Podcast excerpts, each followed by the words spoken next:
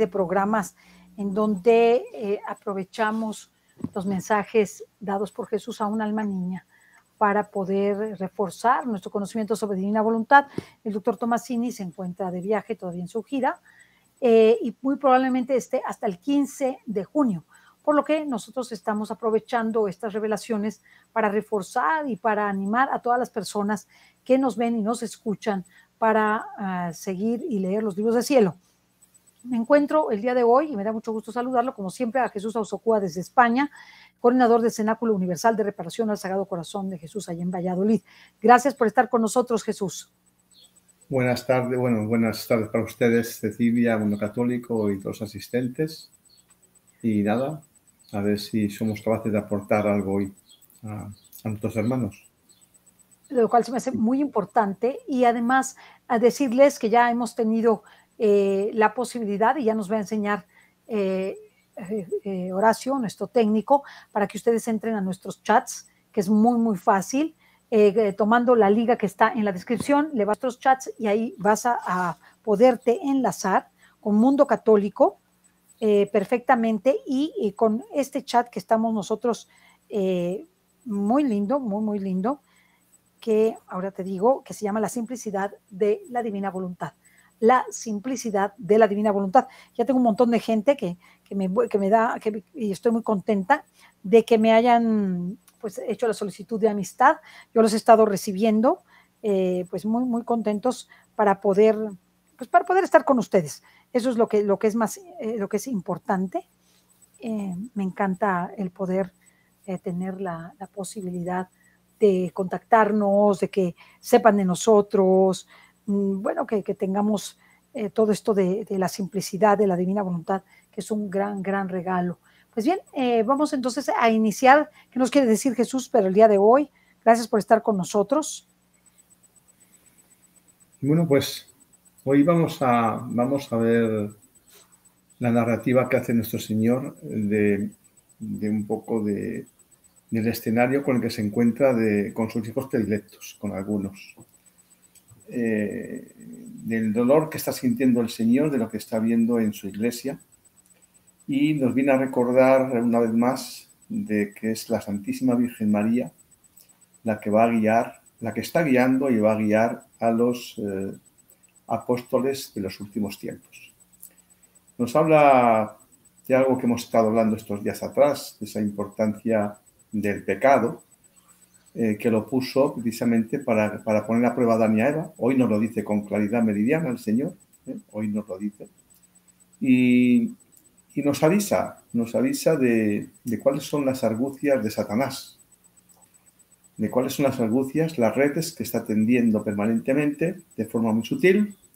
Así que hoy tenemos oportunidad de ver qué medios son con los que contamos para poder eh, captar con mucha rapidez la presencia diabólica y cómo, y cómo combatirla sin, sin, demasiado, sin demasiado esfuerzo, ¿no?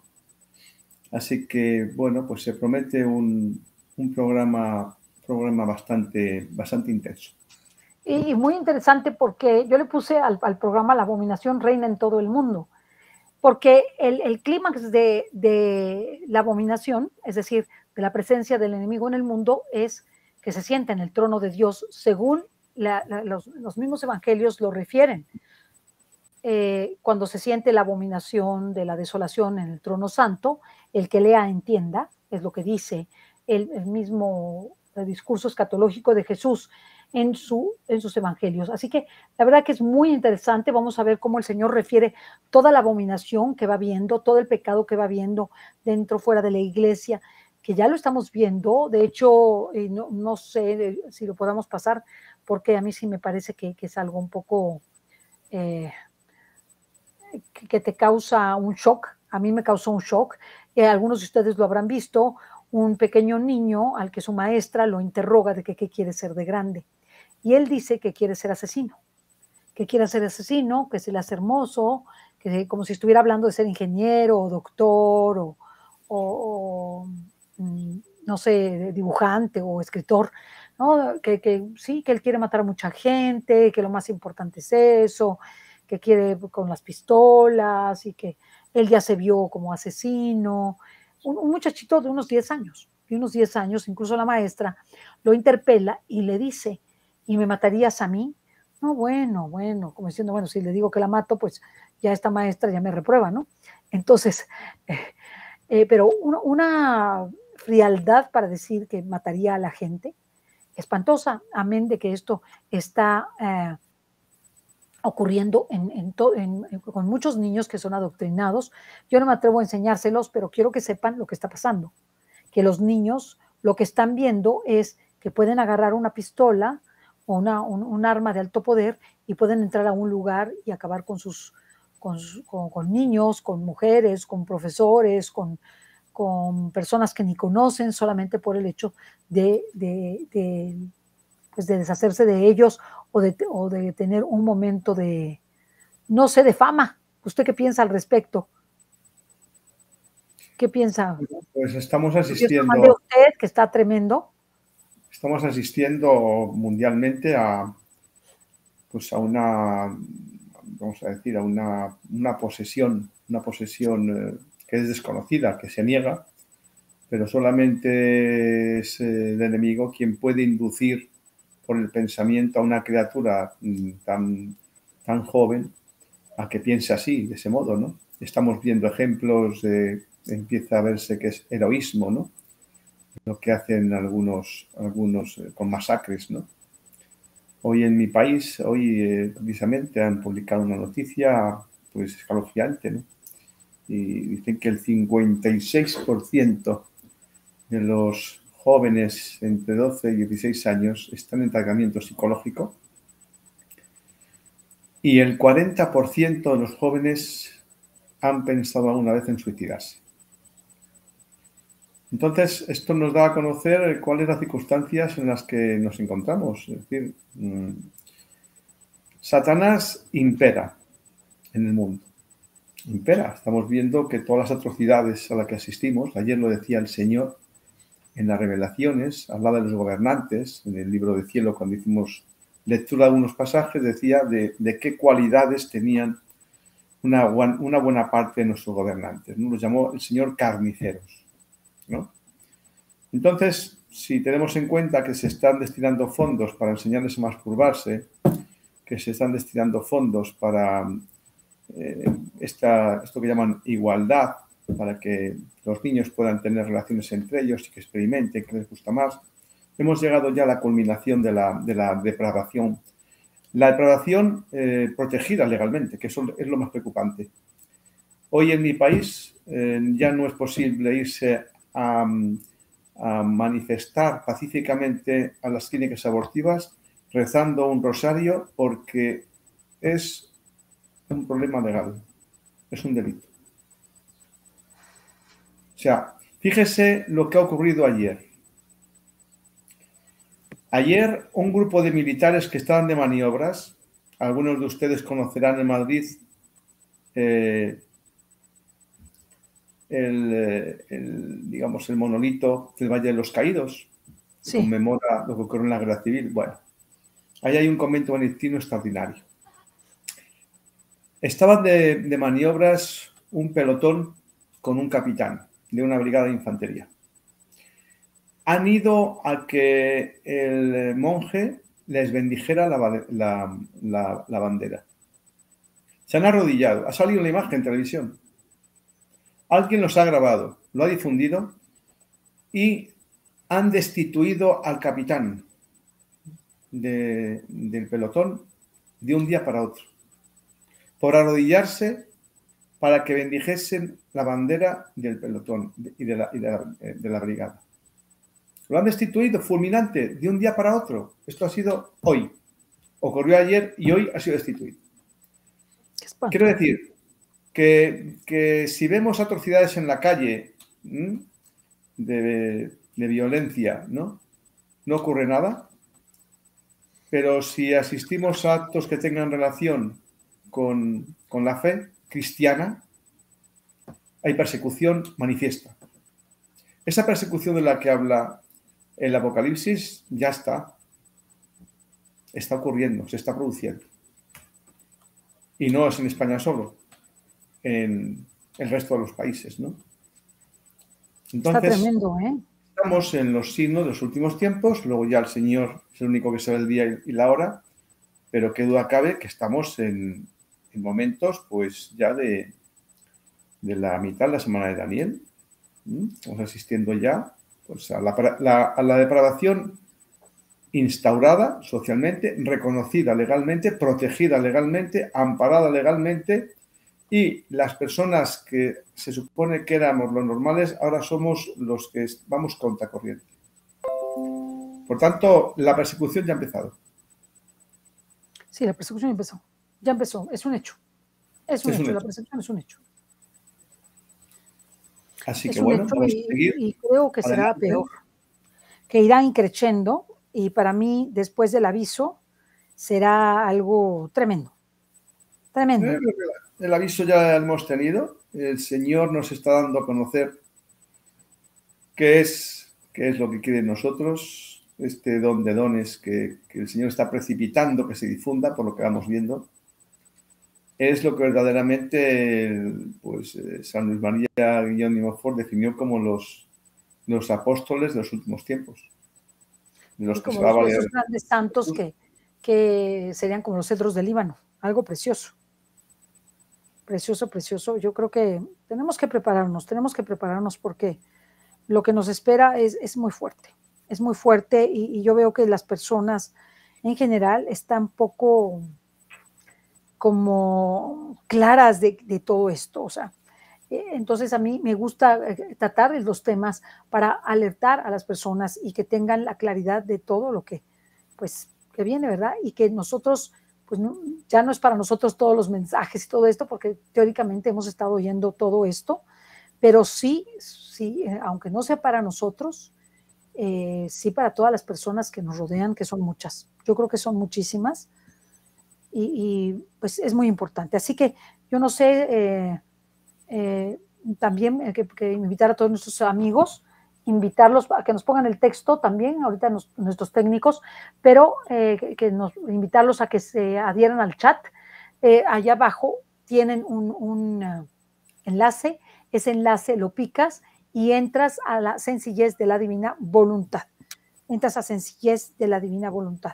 Les estábamos diciendo que el doctor Tomasini, a ver, eh, Estela, si se escucha, ¿qué te parece si sales y vuelves a entrar? Eh, si sales y vuelves a entrar o revisas tu dispositivo, porque muy seguramente es tu dispositivo, que es el que está, bueno, el que nos escucha bien.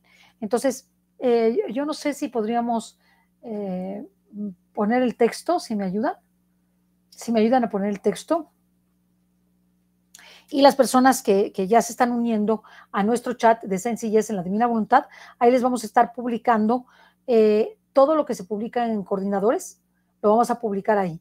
Y además, eh, aquellos temas que puedan ayudarles a ustedes a una mayor comprensión de la divina voluntad. O sea, todo esto lo vamos a ir haciendo con, eh, para aumentar el esfuerzo que hemos estado realizando con todos ustedes, ¿verdad? Para que conozcan y tengan noticia de la divina voluntad, algo muy hermoso, que, pues, que, es, que es un plan precioso y además que nosotros podemos eh, invitar a nuestros amigos a conocer de todo esto. Yo creo que, yo creo que sería muy importante que nosotros invitáramos a nuestros amigos a conocer de la divina voluntad. Muy bien, si nos puedes poner el texto, por favor.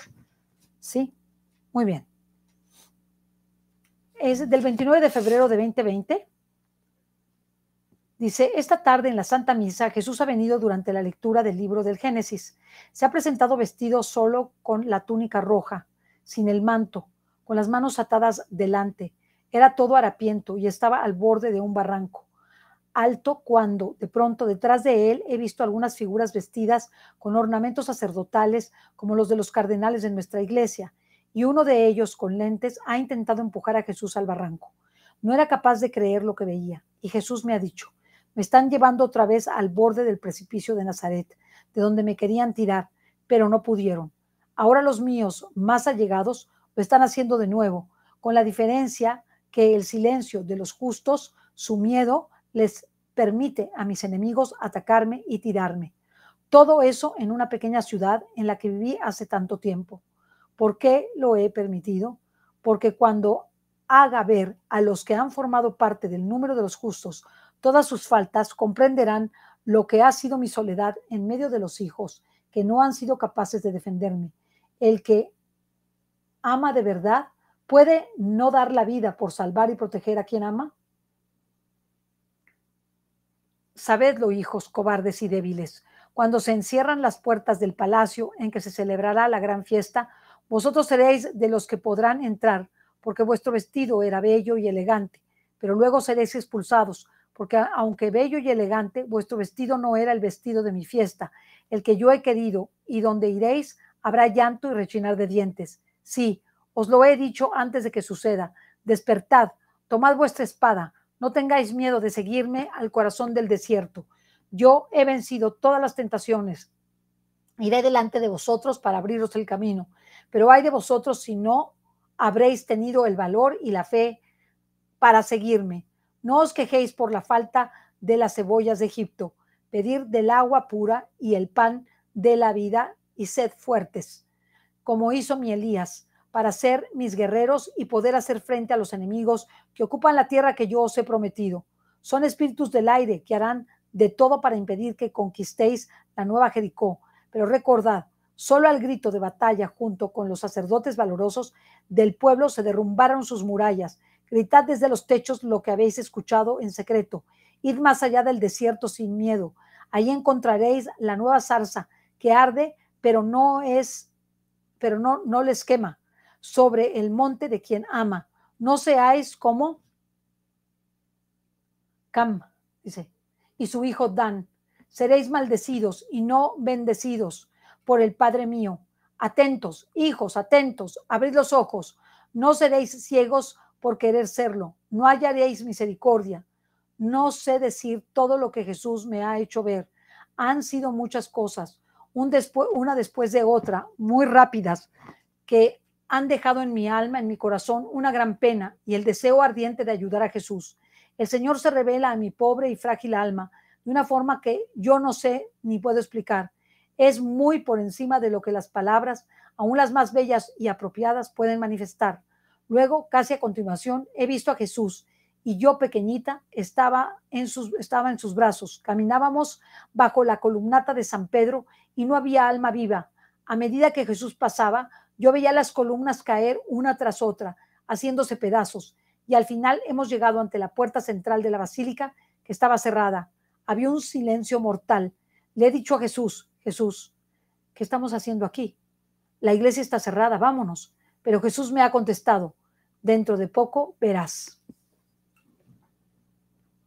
En un cierto momento, alguien ha empezado a abrir la puerta grande. Se oía el ruido de las distintas cerraduras. Y cuando la puerta ha sido abierta con esfuerzo, porque es pesada, he visto a un viejito, delgado, un poco curvado, vestido todo de blanco, que tenía una ligera sonrisa en el rostro dolorido. Pero antes de que pudiera abrir toda la puerta, estando aún dentro de la iglesia, alguien le ha disparado por la espalda y he visto abrirse su pecho y brotar un chorro de sangre. Ha caído al suelo y ha muerto. Entonces Jesús ha gritado, vosotros, como tantos Judas, lo habéis matado como habéis matado a tantos inocentes entre el vestíbulo y el altar. Volveré con mi cruz que caerá sobre vosotros y os destruirá. Iréis al fuego eterno que os espera desde hace mucho tiempo. Malditos de mi Padre. No os conozco, alejaos de mí. Nunca había oído a Jesús decir palabras semejantes. Cuando Él pronuncia palabras tan severas, parece que todo tiembla y es como si cada cosa se postrase hasta el suelo como signo de adoración. Todavía estaba pensando en las palabras de Jesús cuando Él se ha hecho ver sobre la esfera de la tierra y me indicaba un punto del universo donde una grandísima cruz luminosa resplandecía con una luz que no era luz terrestre, era una luz casi incandescente que nadie en la tierra podría formar. Y me ha dicho, volveré pronto, volveré con mi cruz luminosa, con la cual purificaré el mundo. Continuando las visiones, Jesús me ha mostrado el altar de la Basílica de San Pedro y abajo, ante la tumba de la estrella polaca, he visto al Papa de rodillas, llorando amargamente. Lo he visto de lado, tenía la cara junto a las manos con los dedos cruzados. Era el Papa Luciano, Juan Pablo I. Jesús lo ha llamado mi pobre hijo. Varias cosas más el Señor ha mostrado a mi alma, pero no sé hallar bien las palabras para describirlas. Durante la consagración, Jesús me ha mostrado un lugar amplio. Parecía un campo, pero estaba recitado, recitando con un muro bajo. Había una luz muy tenue, pero no era luz del sol ni luz de lámpara. Jesús estaba lo alto como en una esfera de luz incandescente, y delante de él he visto a cientos de mujeres con un manto oscuro que les cubría la cabeza. Tenían un hábito claro y una cuerda a la cintura.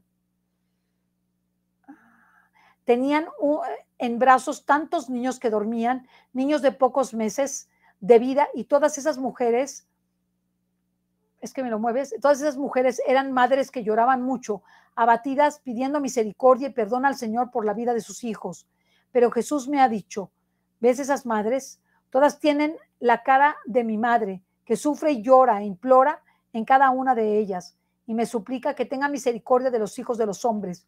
Ayúdala, hijita mía, ayuda a mi madre a salvar almas, a salvar a mis hijos. Mi madre sufre por cada uno de vosotros como no podéis comprender porque es un dolor divino y no humano. Ella es vuestra madre y, quiere salvar a todos sus hijos. Cuánto llora e implora por vosotros. Por amor a ella sigo dando tiempo, pero demasiados hijos ignoran el don del tiempo, ignoran a su Madre Santa y piadosa. Demasiados no le dedican ni la mínima atención, ofendiéndola con pensamientos y palabras terribles, hasta creerla y considerarla un ídolo con espíritu satánico. El Espíritu Santo pedirá justicia para su esposa y jamás serán perdonados los que han pecado contra él.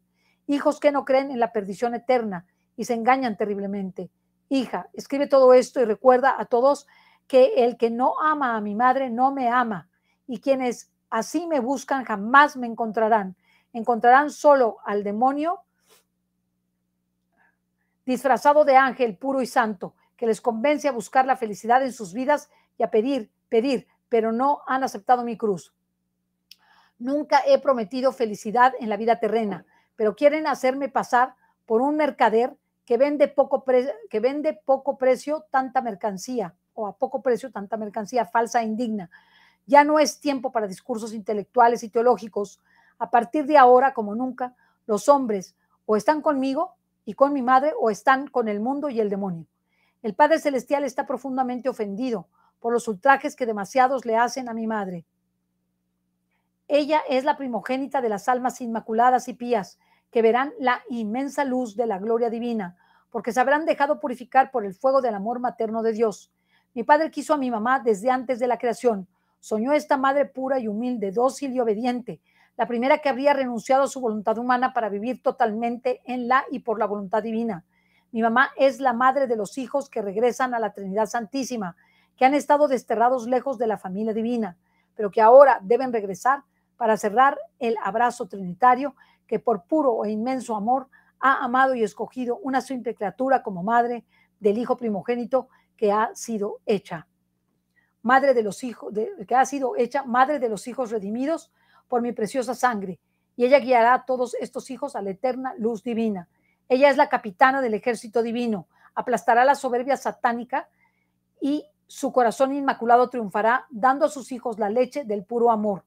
Esta esposa inmaculada, que es rechazada, ofendida, alejada, enfangada, con juicios corrompidos de almas perdidas por el engaño satánico, ofrece sus lágrimas de dolor materno a la Santa Trinidad y el Espíritu de Dios jamás descenderá ahí donde no se encuentran los rasgos y el amor de su esposa inmaculada. Hijos, no dejaros engañar. Escuchad esta Santísima Madre y dejaos reconciliar por medio de ella con el amor trinitario del cual habéis salido.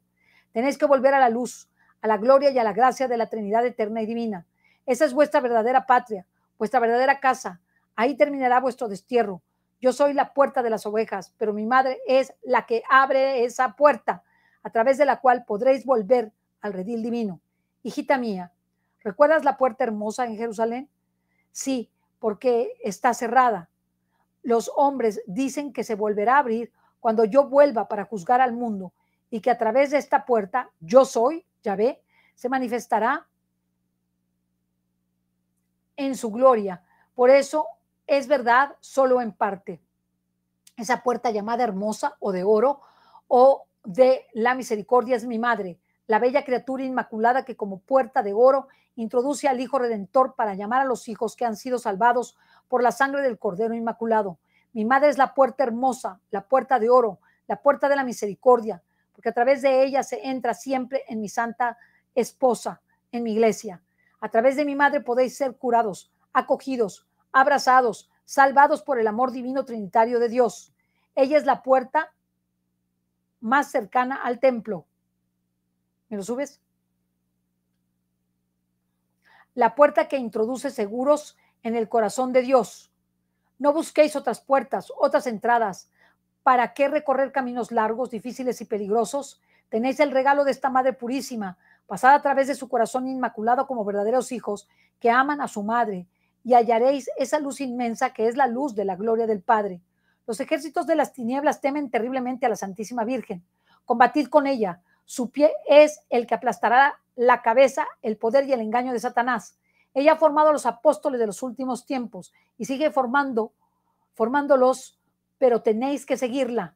Hija, ¿sabes por qué yo permití que Satanás entrara en el Edén? De mi eterno querer divino salió la necesidad de probar la fidelidad y la obediencia de Adán y Eva. Yo los había creado para la gracia, la luz y la eternidad. Habían nacido para no morir jamás. Eso era lo que yo deseaba, pero el hombre debía superar la prueba. Lo que yo quiera darles era demasiado grande y eterno. Debía probar su amor y ellos mismos debían experimentar la prueba para conocerse. Por eso es que frente a la gracia con que Adán y Eva habían sido creados, quise contraponer la absoluta tiniebla, la absoluta desobediencia. Por eso permití al demonio que se metiera en el Edén. El hombre pecó porque no me amó suficiente para creer en mí, en mi amor por él. Fue atraído por la vanidad, por la soberbia de querer ser Dios de sí mismo, conocer lo que él no podía escoger, por ser criatura, y no solamente desobedeció a mi voluntad, sino que traicionó a mi palabra, y por ella fue expulsado.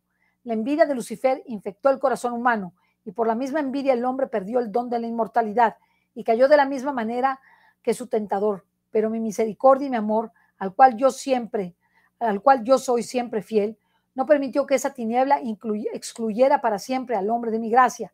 Y así es como hice pasar esta última a través del corazón inmaculada de aquella que desde la eternidad llamaba a ser la madre de la gracia divina, con la cual habría rescatado a mis hijos, es decir, aquellos que se habrían dejado redimir por mi sangre en una nueva y eterna alianza entre el amor divino y el amor humano y la que llamé a formar esta unión fue mi madre, la joven y virgen esposa del rey. Hasta ahí llega el, mensaje. ¿Qué mensaje? Eh? Mensajazo, mensajazo. Bueno, yo diría que son muchos mensajes, ¿no? Mensajazo. Pero ¿qué, qué, nos diría usted de su conclusión personal? ¿Qué, cómo, después de, volver a, leer, porque ya lo había leído, pero ahora volverlo a escuchar, ¿qué es lo que nos puede decir?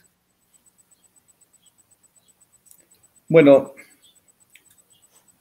he ido tomando unas notas que me han resultado muy, muy llamativas, a pesar del conjunto grotesco que el Señor eh, narra de lo que están haciendo con él, ¿no? Eh, el Señor necesita reparación. Es digamos, eh, el contexto con el que yo me quedaría. ¿eh? El Señor está sufriendo en todos los ámbitos y el Señor necesita reparación. He notado aquí que, que lo que siente es el dolor divino, no el humano.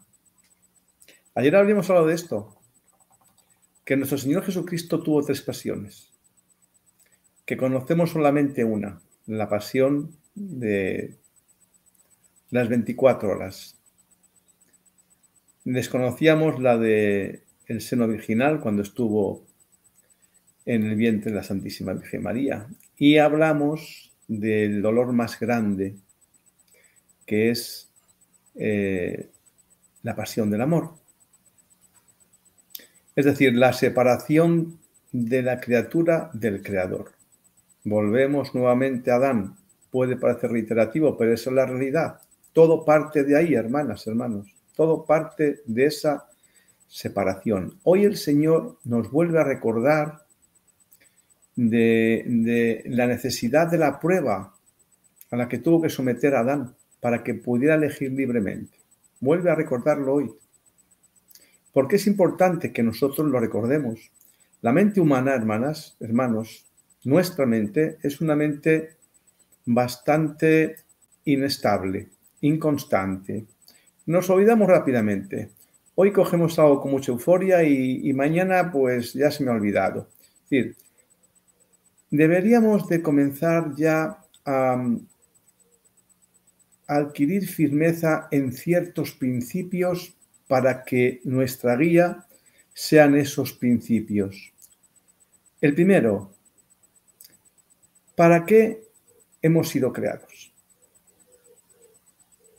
Lo dice el Señor, fuimos creados para vivir en unidad con Él. El ejemplo es Adán. Insisto en leer los dones que tenía Adán para conocer qué es lo que nosotros debemos recuperar. Exactamente aquello que tenía Adán. Vuelvo a recomendarlo para que verdaderamente sepamos qué es lo que deberíamos nosotros de estar poseyendo ahora, en este momento. No hay que esperar a morirse y luego después purgar y luego al cielo. No, no, no, no. Aquí, ahora, es lo que el Señor nos dice.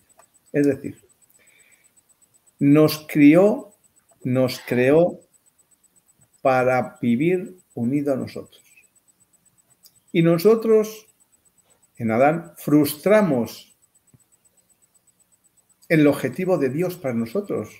O sea, el objetivo del Creador del, inconmensurable. Una criatura débil como nosotros hemos frustrado a todo un Dios. Bien, si empezamos a, aprender, a, a dejar fijo en nuestro interior, en nuestra mente, en nuestro consciente, en nuestro inconsciente, y nos preguntamos con frecuencia, ¿estoy haciendo aquello para lo que fui creado? No lo dejemos en el olvido, hermanas. Tengámoslo como un principio, como el principio del amor a los hijos, o a la esposa, o al esposo, o a los papás. Pues cuando menos a Dios, estamos, hermanas, hermanos, frustrando aquello para lo que Dios nos creó, que es no permitirle obrar uniéndose a nosotros.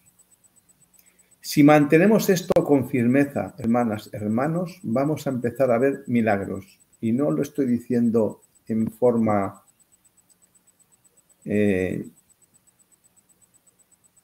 simplista. No, no, lo digo con conocimiento de causa. Milagros. Milagros, porque los hace Él. Entonces, comencemos, comencemos considerando que toda la narrativa que hemos escuchado hoy a decir a Valderrama y que escuchamos estos días y que escuchamos en otros sitios de lo que ha ocurrido, lo que es el padecimiento de nuestro Señor, constante, y de la Santísima Virgen, por supuestísimo. Entonces, este es el fondo. No nos quedemos de si están haciendo esto o aquello. No, quedémonos en que Jesús está sufriendo. En que la Santísima Virgen está sufriendo. Están sufriendo porque van a perder almas. Están sufriendo porque la criatura no, se convierte, no va a Él. En que la criatura continuamos frustrando el fin para que fuimos creados. Por favor, grabémonos a fuego esto. Grabémonos que Jesús quiere vivir en unidad con su criatura predilecta, a nosotros. Luego, la pasión del amor fue el mayor dolor que Jesús sintió. Por eso dice aquí que el dolor más importante no fue el humano, fue el divino. Ese es el dolor divino. La pasión del amor. El frustrar que cada acto que hemos dejado de hacer unidos a Él es una pérdida de la oportunidad del amor de Dios en el adestra. Esto lo vamos a decir todos los días, a ver si ya por el hábito de, de reiterarlo se nos va grabando en el consciente, en el subconsciente, y empezamos a vivir con esta premisa, hermanas, hermanos. Esta debería ser una premisa para nosotros. Tenemos, tenemos la obligación, no solamente que es un privilegio que nos da a conocer, sino la obligación de no seguir frustrando el amor de Dios para nosotros. Pone el Señor de relieve estos mensajes que nos enternecen, que nos hacen sufrir a nosotros de lo que están haciendo con Él, pero no nos olvidemos que tenemos que hablar en plural, de lo que estamos haciendo con Él. No tenemos que culpar si estos personajes que aparecen en la narrativa del Señor, que hoy habla de algunos personajes, no, no, no, no, no, no. No apuntemos, no apuntemos ahí, apuntémonos a nosotros. Porque desde el primer momento en el que nosotros estamos dándole la espalda, olvidándonos de algo que nos está anunciando. El que no lo conocía antes, en buena lógica, no tenía responsabilidad.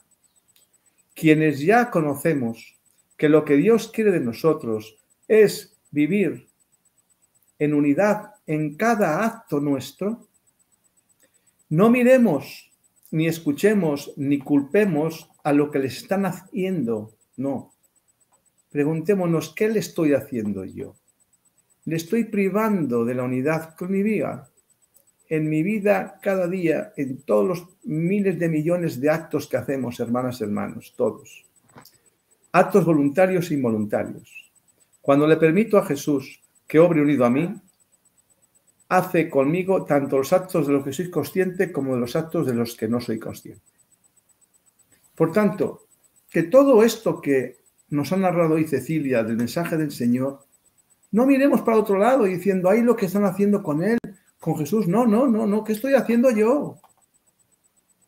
¿Qué estoy haciendo yo? Y a partir del momento en que yo me pregunto qué estoy haciendo yo y empiezo a reconducir mi actitud, le estoy reparando. ¿Por qué le estoy reparando? Hablábamos ayer de la reparación en la divina voluntad. Porque en el momento en que Jesús empieza a hacer conmigo un solo acto, viene Él con todo lo que Él es, con todo lo que ha hecho, está haciendo y hará, porque en Él volvemos a repetir que no hay tiempo, y todo lo que ocurrió sigue ocurriendo en él. Lo que reparó sigue reparando. Lo que creó sigue creándose. Lo que santificó se sigue santificando. Lo que padeció lo sigue padeciendo. El nacimiento sigue existiendo. Todo está en acto. ¿Qué significa todo esto? Que cuando Jesús viene conmigo a hacer un acto, por simple que sea, rascarme aquí ahora en la ceja, este acto le ha hecho Jesús conmigo y como lo es, es la inmensidad y ha venido todo lo que es Él, se está repitiendo en Él todo lo que Él hizo, absolutamente todo, sin excepción. Y por consiguiente, todas las reparaciones que hizo durante toda su vida. Luego está reparando en ese acto, a través de esa vida divina que se ha originado con rascarme aquí unido a Él. Yo le he dicho a Jesús, toma mi dedo, yo pongo mi dedo, yo soy el medio, yo soy el instrumento. Toma mi mano, hazlo tú en mi mano. Se ha producido un acto hecho en la divina voluntad. No es tan difícil, ¿no, hermanas, hermanos? He hecho ya un acto en la divina voluntad y ¿qué ha provocado ese acto? Una vida divina en esa vida divina, hermanas, hermanos, está todo lo que es Jesús, todo lo que ha hecho, todo lo que es. Luego se está produciendo la reparación completa, perfecta, la que dice Jesús. Entonces, en cuanto yo empiezo a dejar de mirar qué hace el prójimo o qué no hace el prójimo, o qué le están haciendo a Jesús en esto que estamos narrando, no, que nos sirva únicamente estos mensajes, hermanas, hermanos, para saber que Jesús sufre mucho y que con un cambio propio de actitud mía, mía personal, de empezar a pedirle que empiece a obrar conmigo, a decirle que obre conmigo, unido a mí todo, le dice a Luisa, espíritu de rectitud, con un ojo mira lo que estés haciendo y con el otro mírame a mí porque así no te distraerás. De este modo, se está produciendo, hermanas, hermanos, la reparación perfecta. Perfecta. Jesús está siendo reparado con sus preparaciones. Por tanto, quedémonos con esto, es decir, no miremos qué le han hecho a Jesús. Que nadie luego diga que estamos mirando, poniendo la atención en lo que está ocurriendo, no, estamos poniendo la atención en lo que realmente importa, y es que el Señor necesita reparación, y que la mejor reparación es que yo, cada uno de nosotros, empecemos a dejar de privarle de lo que Adán le privó, de esa vida en unidad. Continúa el Señor diciendo, hablando de la Santísima Virgen, que es en la que Él depositó todo lo que Él es, porque la Virgen María está supliendo nuestras carencias. Ella es la puerta a Jesús por María. No sé si ustedes conocen el libro de la Reina del Cielo, en el que la Santísima Virgen María nos narra cómo vivió ella la divina voluntad. Yo se, lo, recomiendo a ustedes, hermanas, hermanos, encarecidamente. La Santísima Virgen dice que en el momento en que conoció, la hicieron ver lo que, de lo que era capaz la voluntad humana, miró para otro lado y renunció de forma inmediata. ¿Qué vería la Santísima? Es la capitana del ejército divino, dice una de las frases que ha mencionado Cecilia. Es la capitana del ejército divino. ¿Qué es el ejército divino? El ejército divino es aquellas personas que le estamos dando a Jesús la oportunidad de obrar en unidad con nosotros. ¿Y por qué es divino el ejército? Pues porque los actos que hacemos unidos a Jesús son actos divinos. Y no porque yo sea divino, no, es porque al hacerlo Él conmigo, ese acto es divino, pero porque Él interviene conmigo y me da la participación en ese acto divino. decir, esta gente sé que son Dios, no. Nosotros participamos de la naturaleza de Jesús por participación cuando le permitimos que se una con nosotros para llevar a cabo cualquier acto, el más sencillo, el más simple. Eso decíamos que origina un acto divino. Ese acto divino origina una vida divina, es decir, una vida de Jesús completa, en el que vuelve a, repetirse todo lo que ha hecho Jesús. Y de ahí que emana, emana un hilo de luz divina que se queda en el alma como propiedad. Esto lo dice Jesús a la sierra de Dios, Luisa Picarreta. Por tanto, por eso es la capitana del ejército divino. Estos son los apóstoles últimos tiempos. De ellos se va a valer para poder llevar a todas las criaturas a liberarlas de la condenación. ¿Y por qué? Pues porque un acto hecho en la divina voluntad, es decir, un acto hecho unido a Jesús, origina una vida divina. Esa vida divina, por serlo, se expande, es universal, se expande al universo, afecta absolutamente a todo, desde el planeta más recóndito hasta la persona que esté al lado mío afecta todo y se queda en suspensión esos efectos, en stand-by. Se queda en suspensión para que cuando a la criatura en cuestión le llegue el momento, esa dureza de servir se le ablande y pueda llevar a cabo una conversión inmediata.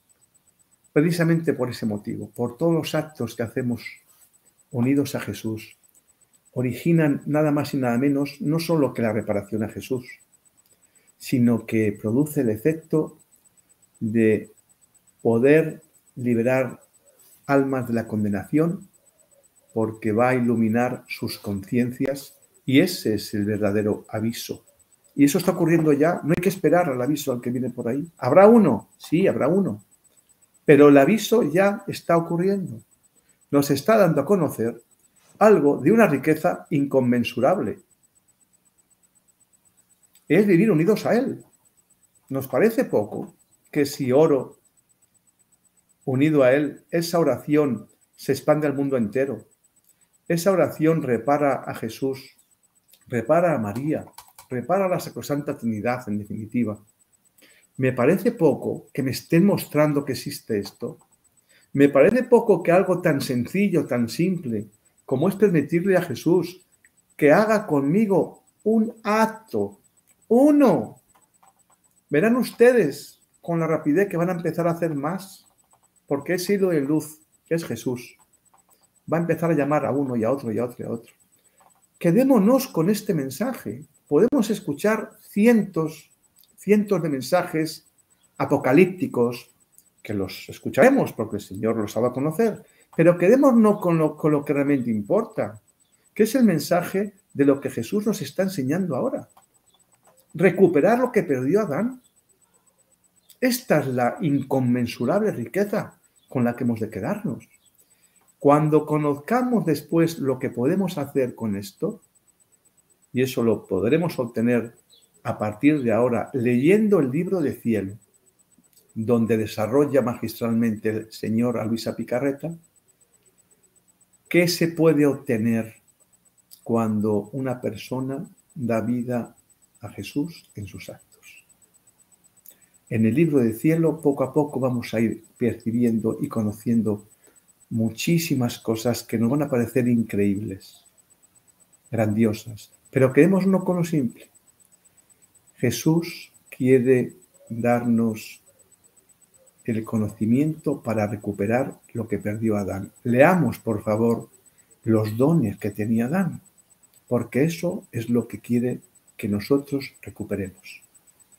Nosotros ya le subimos, nada más para que, para que la gente sepa, ya le subimos ahorita al chat de Sencillez en la Divina Voluntad, tanto el programa como el enlace para los libros del alma niña. Ahí el que se meta los puede bajar porque está el enlace para bajarlos y también les hemos ahí en el, en el enlace de alma niña están los que usted que nos mandó, los dones de, Adán y el abandono. Los dones de Adán y el abandono para las personas que nos están preguntando. Para que sepan, este, Jesús, que ya se subieron. Si usted se mete al chat, se mete usted al chat, ahí, ahí ya, ya lo puede ver.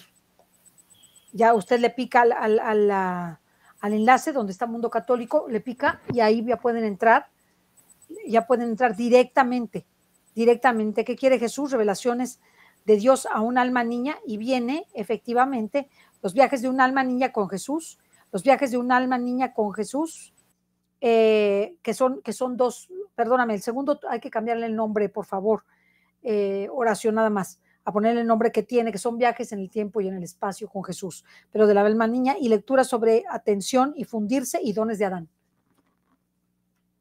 Ya se puede, ya lo vio que ya se puede meter. Sí. No. Ya, ya lo puede. ¿Me, pregunta a mí? Sí. No, no, no, no lo vi. No lo vi. Ah, ya, lo puede, ya lo puede hacer. O sea, Ya, ya, lo puede hacer. Déjeme. Miren, ahí están, ahí están los enlaces. Ahí están los enlaces. Usted le pica el enlace que está ya en el chat de simplicidad y te abre. Ya te abre. Se los quiero enseñar. Ay, Se ya, le, les abre lo que ¿no? Del alma niña y ya les abre los, los archivos. Ahí los tiene. Les abre directamente y tú los puedes bajar. Ya con esto es, muy fácil.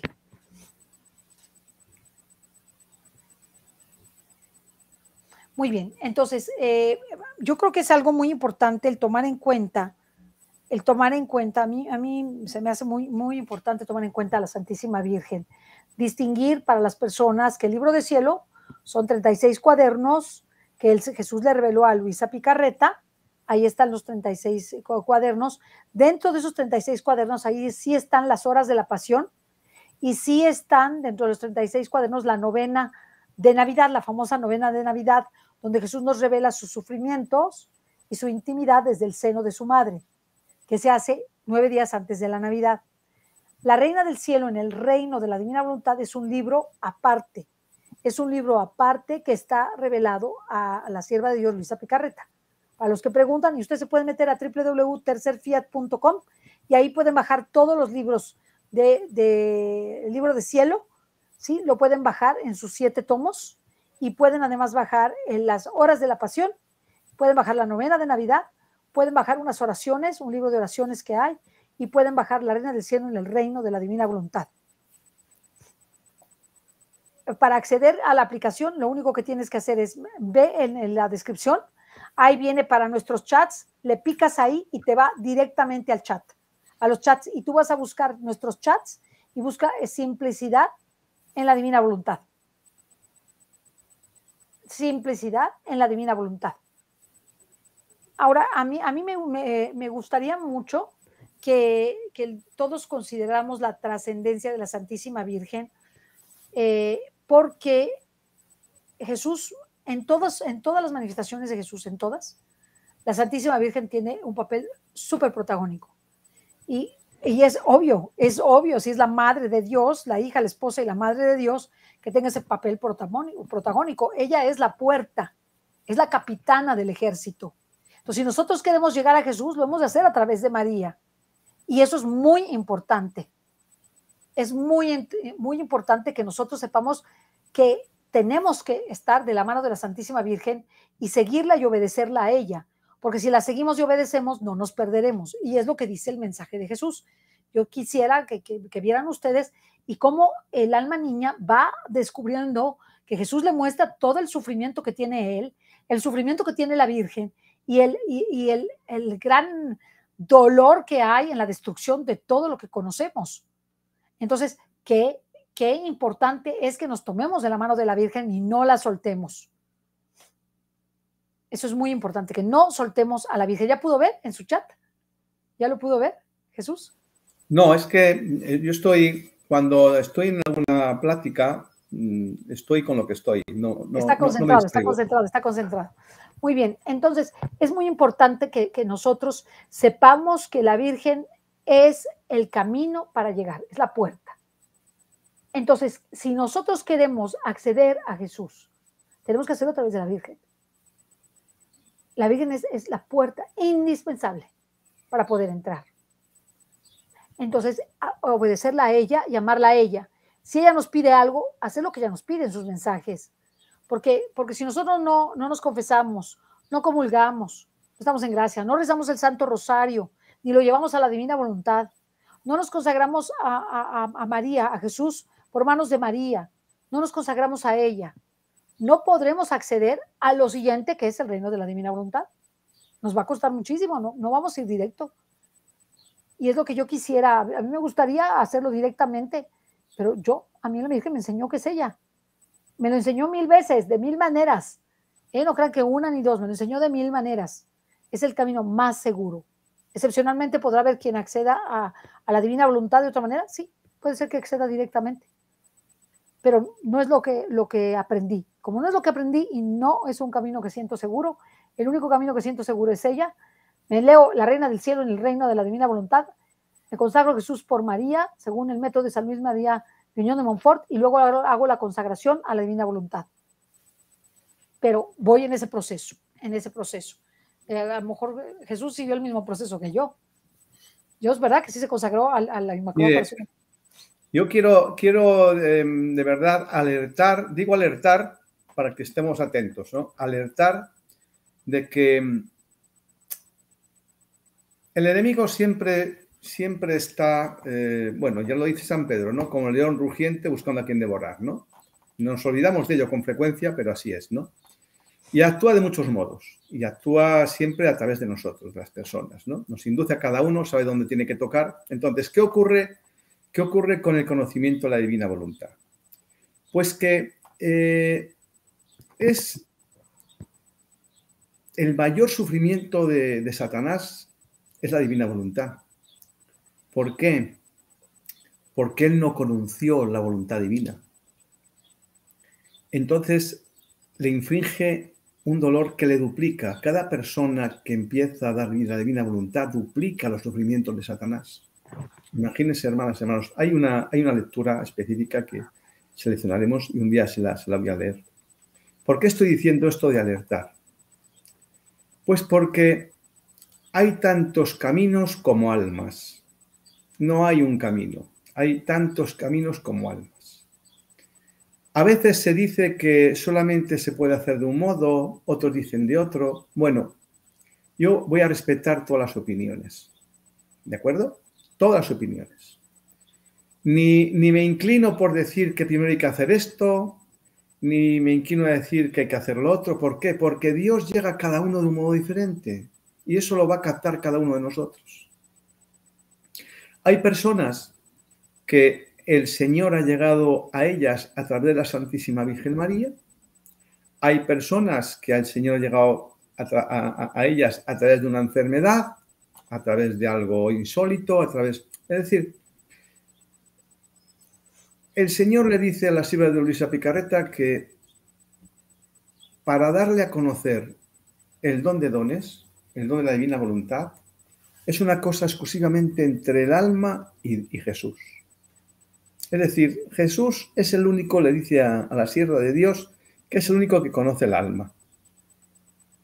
El único que sabe qué necesita y cómo tiene que despertarla y en qué momento y de qué manera.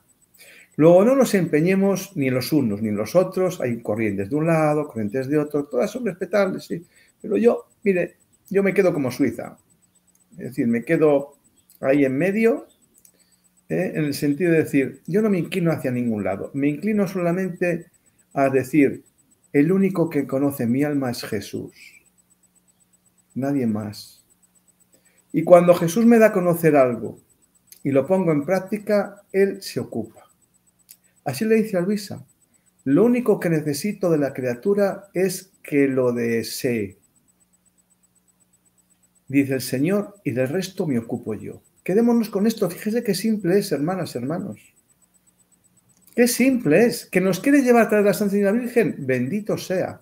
Que nos quiere llevar a través de Salud María, bendito sea. Que nos lleve por donde Él quiera, porque Él es el único que sabe qué necesita cada alma. Nadie más, nadie se puede dirigir en conocedor del camino de verdad, del único, de mejor. No, nadie, solamente Jesús. Él lo dice muy claro, no hay maestro. Yo soy el único que conoce el alma. Así que quedémonos con esto, es decir, aunque escuchemos que nos digan lo mejor es esto, lo mejor es lo que cada uno vamos a percibir de Jesús. Eso sí, Jesús dice que en función de la disposición de la criatura le dará más o menos. ¿Qué es la disposición? Pues estar abierto. La actitud de nuestra Santísima Madre. Ahí sí tenemos que tomar el ejemplo de la Madre de Dios cuando le dice hágase. ¿Cómo es esto? Pero ¿cómo voy a ser madre de Dios yo con la mente racional? Pero ¿cómo? Nuestra mente racional. ¿Cómo va a ser eso? Si no conozco varón, es lógico que se lo preguntase la Santísima Virgen. Pero en cuanto le dicen que el Espíritu Santo la cubrirá, ella no lo pone en duda. Automáticamente se abre, se dispone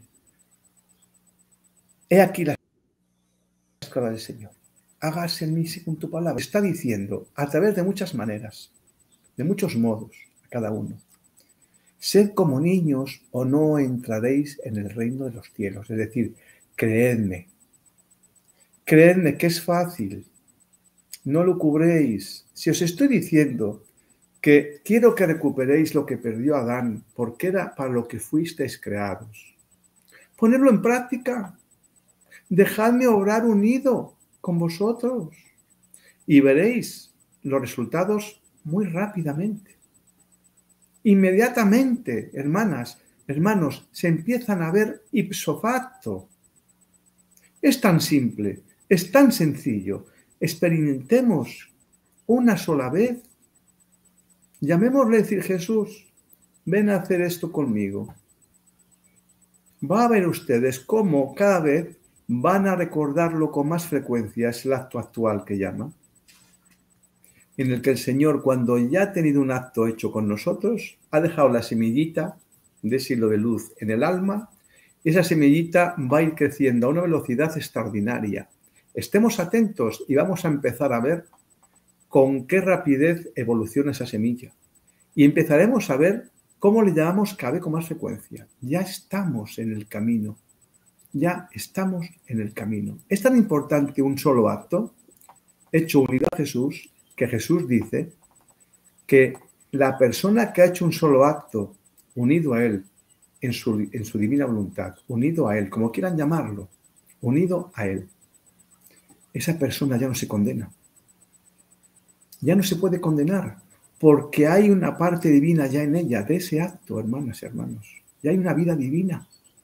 Una. Es tan, complicado experimentar. ¿Asumimos algún riesgo haciéndolo? Hagámoslo. Que el Señor después de hacer ese acto me inclina que coja el, libro de la Reina del Cielo. Yo empecé con este libro, por cierto. A otros les he inducido a las horas de la pasión.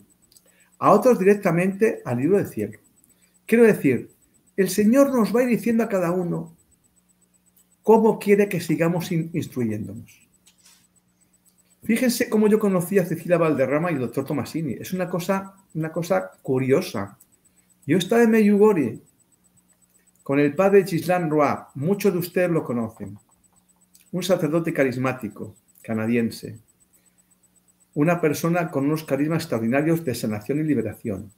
Estaba con él en un retiro en Meyugori, el único que ha hecho de divina voluntad, pero que fue fortuito. Fortuito no, porque en Dios no era fortuito no estaba programado hablar de la divina voluntad. Era el día 14 de septiembre del año 2015, en un retiro ante el Santísimo expuesto. El padre Jean Roa cumplía 20 años de sacerdocio, con el Santísimo celebrando Día de la Exaltación de la Cruz, hermanas, hermanos. El padre Gislén de repente interrumpe y dice, el Espíritu Santo ha hablado Hoy voy a hablaros de la divina voluntad. Y a mí me entró una corriente por aquí, por la coronilla, que me hizo temblar el cuerpo entero. Le di gracias a Dios, empecé a llorar, porque me respondió una pregunta que venía haciéndome cuatro años. Yo preguntaba al Señor, Señor, ¿hasta dónde actúo yo y dónde actúas tú? Tenía esa dicotomía. Estaba leyendo el libro del abandono un libro bastante profundo. Cinco años buscando esa respuesta. El Señor me la respondió en ese acto. Me dijo, no me preguntes, no me preguntes qué tienes que hacer tú, hasta cuándo y qué hago yo. No, hagamos todo juntos desde el principio. Y me entró por aquí, como le digo, y ese día me cambió la vida completamente, absolutamente. ¿Y dónde me dirigió el Señor? Pues el padre Isle me dijo, no tengo material.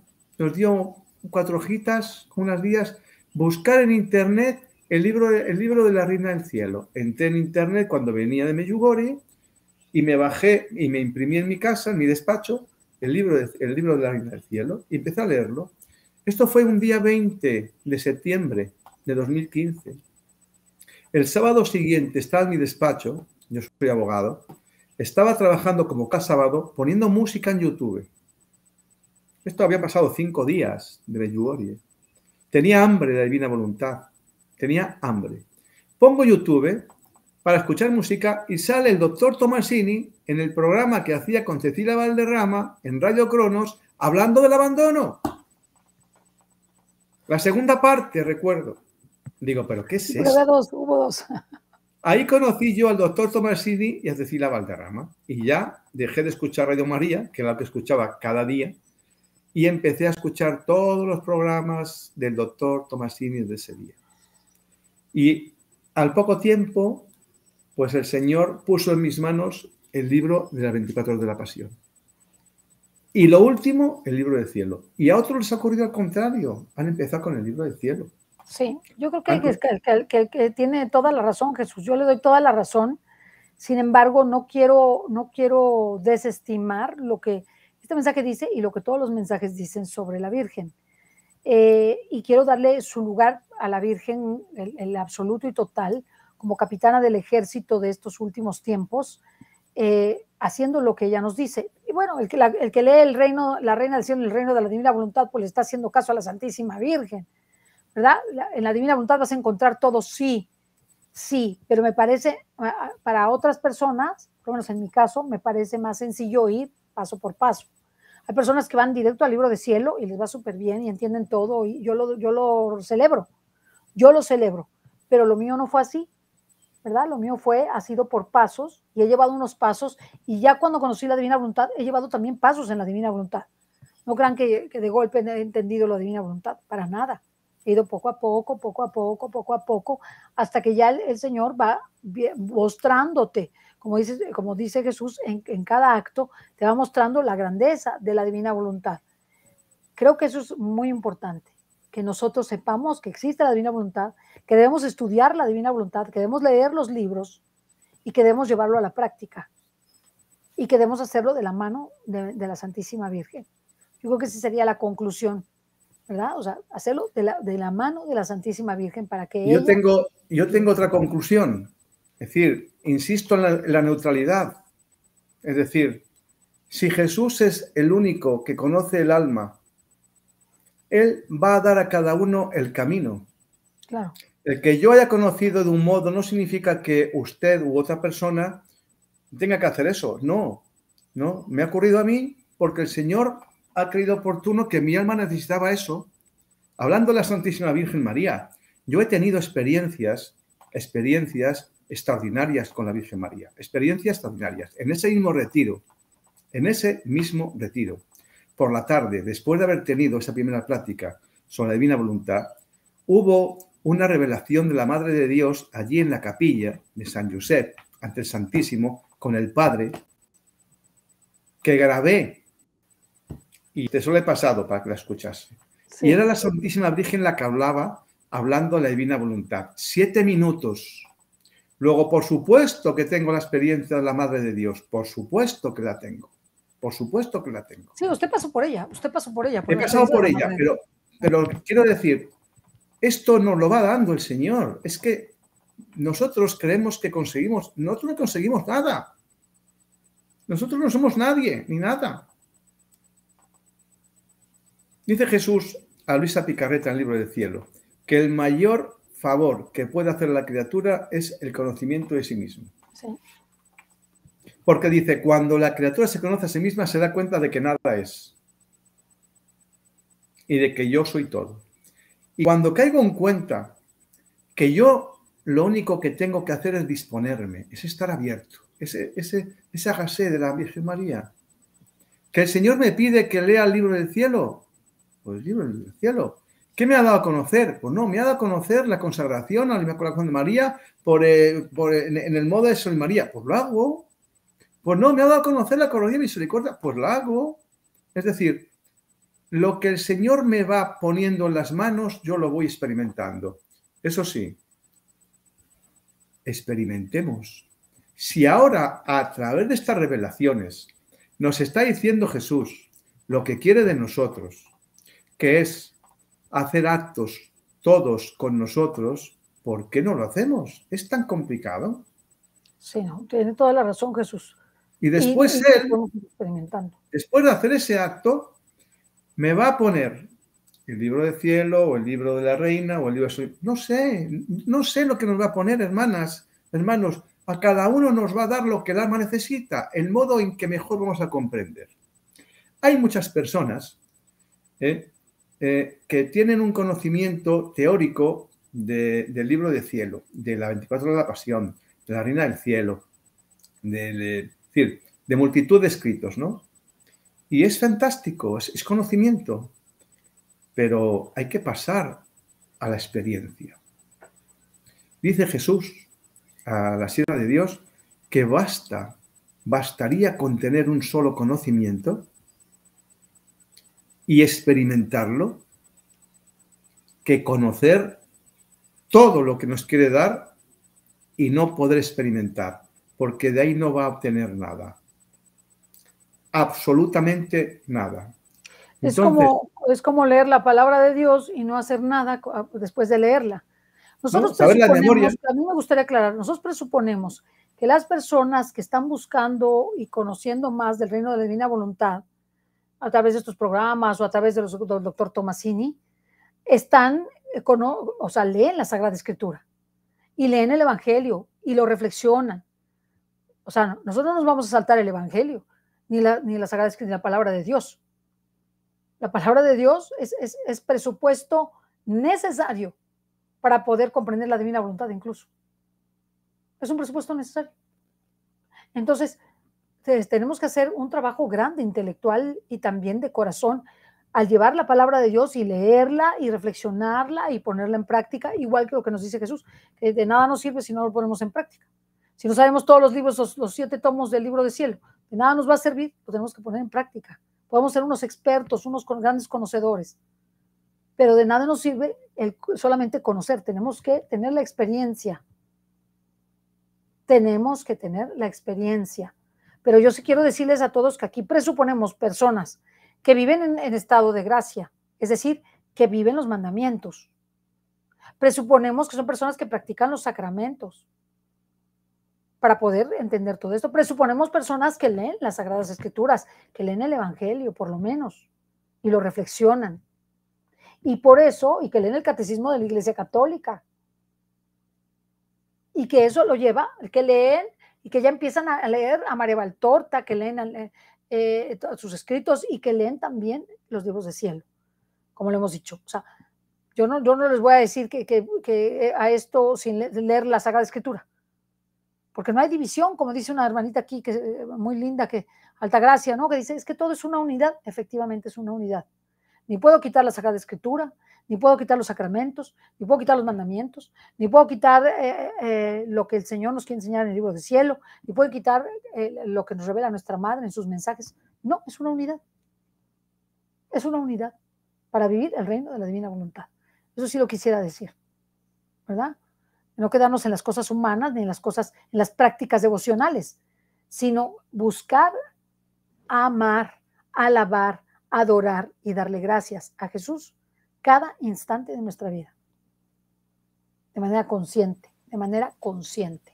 Ay, perdóneme, eh, Jesús, pero es importante. No, no, no, no. no eh, quiero decir, yo es que mm, apuesto, opto siempre por la sencillez. Por la sencillez, es decir, ya tendremos tiempo de profundizar eh, con las enseñanzas del doctor, que es la persona que a mi, a mi modo de, entender, y hace ya muchos años que lo conozco. Tengo esa gran fortuna y algunas otras personas más en la iglesia que también son conocedoras y, la profundidad del conocimiento del doctor no la encontró nadie. y es tan vasto y tan extenso el conocimiento, donde ya tendremos tiempo de ampliar esos conocimientos, pero quedémonos con, con la semilla, esta semilla que ya tenemos, porque quienes están escuchando este programa y cualquier otro que hable de la divina voluntad, es que el Señor los está llamando. Los está llamando. Porque lo que quiere Jesús, en resumidas cuentas, aunque después conozcamos más la divina voluntad, lo que quiere Jesús, el fin último de Jesús, y en eso se basa el conocimiento de la divina voluntad, o la voluntad divina, o la voluntad de Dios, es que recuperemos lo que perdió Adán.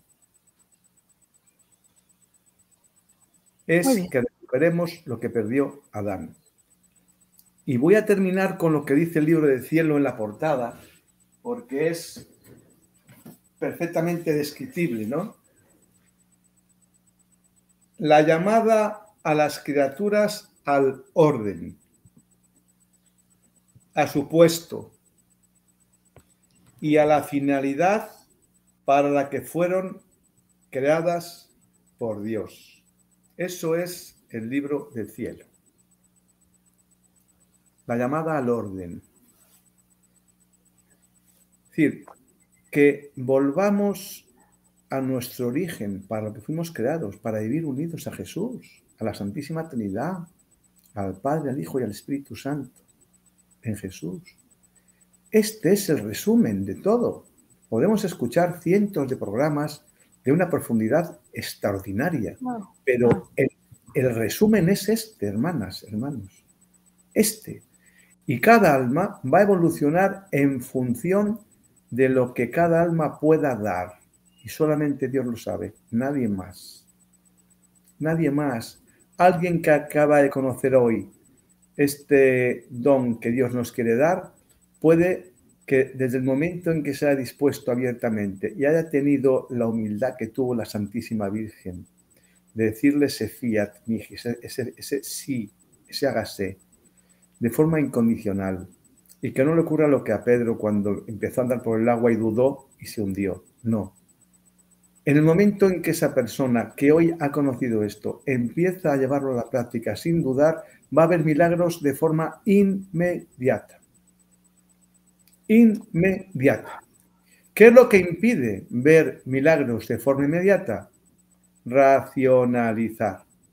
Pero bueno, ¿cómo, pero ¿cómo que diciéndole a Jesús que haga esto conmigo? Mm, olvídalo.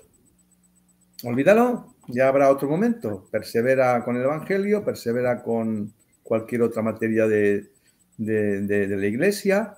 Olvídalo.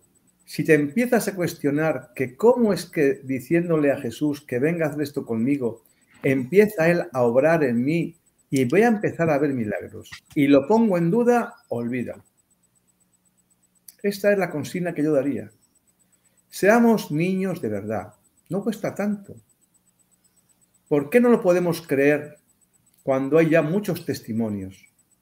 Muchos, ya hay miles de testimonios de personas que les ha cambiado la vida en instantes. Sí, te. Voy a acabar con una lectura ya que usted con la Ya tenemos que acabar porque ya tenemos a las otras personas esperando. Bueno, otros días nos esperan nosotros, esperamos nosotros. Entonces, mire, es que voy a decirles del libro de la Reina del Cielo para que, para que Cecilia quede contenta. Fíjense. Es que le voy a decir una cosa, es que yo no, yo no, yo no concibo la divina voluntad sin la Virgen. Pero es, que, es, que, es, que, es que la divina voluntad eh, es la Virgen. Sí, no la concibo. A mí, Luisa, para mí es alguien de segundo plano con todo respeto para todos los que aman tanto a Luisa. Pero es que no hay segundo planos. Pero para mí es el segundo plano. Es que son papeles distintos, Cecilia. Son papeles distintos. Yo la veo en un segundo no plano. Son, no son segundos planos. Una secretaria, ¿no? Una secretaria. Ni el Padre, el Hijo, el Espíritu Santo son uh, un solo Dios, tres personas distintas con distintas funciones, pero un solo Dios. Pues esto es lo mismo. Miren lo que dice, eh, leo textualmente el libro de Reina del Cielo en la página número 5. Dice, este, este libro es de oro, hija mía. Sí, es de oro. Ese libro es de oro.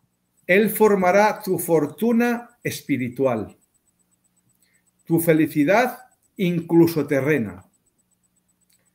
En él encontrarás la fuente de todos los bienes. En él encontrarás la fuente de todos los bienes. Si eres débil, adquirirás la fuerza. Si eres tentada, adquirirás la victoria. Si has caído en la culpa, encontrarás la mano piadosa y potente que te levantará.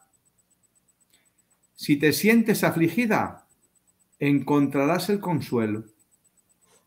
Si estás fría, el medio seguro para enfervorizarte. Si hambrienta, gustarás el alimento exquisito de la divina voluntad. Con él no te faltará nada. No estarás más sola, porque tu mamá te hará dulce compañía y con todo su cuidado materno tomará la tarea de hacerte feliz. Y dice la Santísima Virgen, porque es ella la que habla, en este libro. Dice, yo, la emperatriz celestial, pensaré en todas tus necesidades con tal que aceptes vivir unida a mí. Y decimos, pero vamos a ver, pero si nos acaba de decir que nos unamos a Jesús. ¿Y quién está en Jesús? La Virgen. Es que no, son inseparables. Son inseparables. El corazón inmaculado corazón de María y el sacratísimo corazón de Jesús están unidos. Si me uno a María, me uno a Jesús. Y si me uno a Jesús, me uno a María. Hagámoslo como quieran. Únanse a María en sus actos y estarán unidos a Jesús. Únanse a Jesús y estarán unidos a María. Luego, no es excluyente Este es el error que a veces cometemos. No es excluyente, es unidad, unidad. Por tanto, cuando Jesús nos dice que le permitamos orar en Él, cuando le permitimos a Jesús, viene la Santísima Virgen porque son unidad. Y si le decimos a la Virgen María, de hecho hay una oración que me aprendí de memoria de la Reina del Cielo, que nos dijo el Padre Islén, una ejaculatoria, para que le hiciéramos todos los días. Dice, mamá mía, yo te amo, y tú amame, dame un sorbo de voluntad divina a mi alma. Acógeme, para que todas las acciones de este día sean hechas bajo tu mirada materna. Esa me la aprendí de memoria, nos la enseñó el padre Gislan Roy. Es una circulatoria para unirnos a la Virgen María en cada instante. Y luego está el acto preventivo, que es que nada más despertarnos, llamemos a Jesús o a María, porque son lo mismo, están unidos. Tanto si le digo a María como a Jesús, vendrán los dos a Jesús por María y a María por Jesús. Por tanto, invoquen a quien quieran de los dos porque los efectos serán los mismos. Los mismos.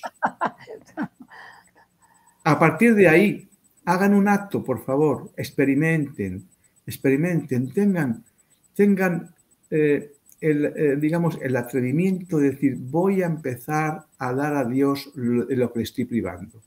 Voy a empezar a repararle dándole entrada en mis actos. Y voy a olvidarme de lo que le hacen los demás. Cuando yo empiece a, darle lo que quiere de mí y que le estoy negando, ya estaré reparándole como él quiere ser reparado. Eh, ¿puedes, puedes, encontrar el libro, eh, perdón Jesús. No, no, no, no. Yo, yo si quiere, se lo envío, el que nosotros cedemos para, para editar, de la Reina del Cielo, se lo envío para que lo suba. Lo pueden bajar, ah, por favor, mándemelo y lo subimos, pero también lo puede bajar. El doctor Tomasini en la página del tercerfiat.com tiene todo el material sobre la divina voluntad. Todo, creo que es la página más completa donde pueden encontrar todo. La Reina del Cielo, 24 de la Pasión, las cartas de Luisa, el, eh, libro de cielo, es decir, pueden encontrar el breviario, pueden encontrar todo lo de Luisa Picarreta, todo tercerfiat.com. De ahí se lo pueden bajar. Es gratis, completamente gratis. Sí, no, tienen, no, no necesitan nada. Y finalmente decirles, desde luego que no, que Jesús es hijo de Dios, es Dios mismo, la segunda persona divina y la Virgen es su madre, hija, esposa y madre. Desde luego que la hija, esposa y madre es criatura y Jesús es Dios. Eso todos lo sabemos, todos lo sabemos, ¿verdad? Eso es importante. Es que es obvio. Es que es obvio es obvio. Muy obvio, pero quiero decir porque, porque Juan nos dice vale, pero no digan que Jesús es lo mismo que María. Jesús ¿Y quién ha dicho eso? ¿Y quién ha dicho eso? ¿Quién ha dicho que es lo mismo Jesús que María? No, pues eso no lo hemos dicho. ¿Ha dicho alguien eso? No, nosotros no. no, falta nunca, no falta nunca nadie. Ya sabemos quién me rodea. Pero es lo mismo. Cada vez hay más personas que están conociendo el don de dones. Y esto es lo importante. Hermanas, es importante, es importante que sepamos, eh, y yo por eso quise aclarar lo de la Sagrada Escritura, y quise aclarar lo de la Virgen, y quise aclarar lo de Luisa, ¿verdad? Y eh, para que todos nos ubiquemos, ¿verdad? Es difícil, es difícil eh, ubicarnos todos y finalmente decirles que allá en, el, en la descripción está para entrar a los chats, te metes, le picas, dice chats, vas a los chats y dice chats, le picas a los chats y ahí sale simplicidad en la divina voluntad. Ahí sale, te puedes es muy sencillo, es muy sencillo. Muchísimas gracias, Jesús. Lo despido, le doy las gracias. Eh, muchísimas gracias por haber estado con nosotros. Viene todo, ahí viene todo en, en eh, www.tercerfiat.com. Ahí viene todo, todo, todo. Lo puedes, lo puedes bajar gratuitamente y lo puedes solicitar también. Y también aquí con, con Ari Caspeta también lo puedes solicitar también. Muy bien, pues muchísimas gracias, eh, Jesús, por habernos estado con nosotros en este, en este día. Y gracias a todos ustedes y eh, los invito a ver el, programa de Rosy Ordaz, que tiene una sorpresa para ustedes. Muchas gracias, gracias a todos. Hasta la próxima. Hasta la próxima.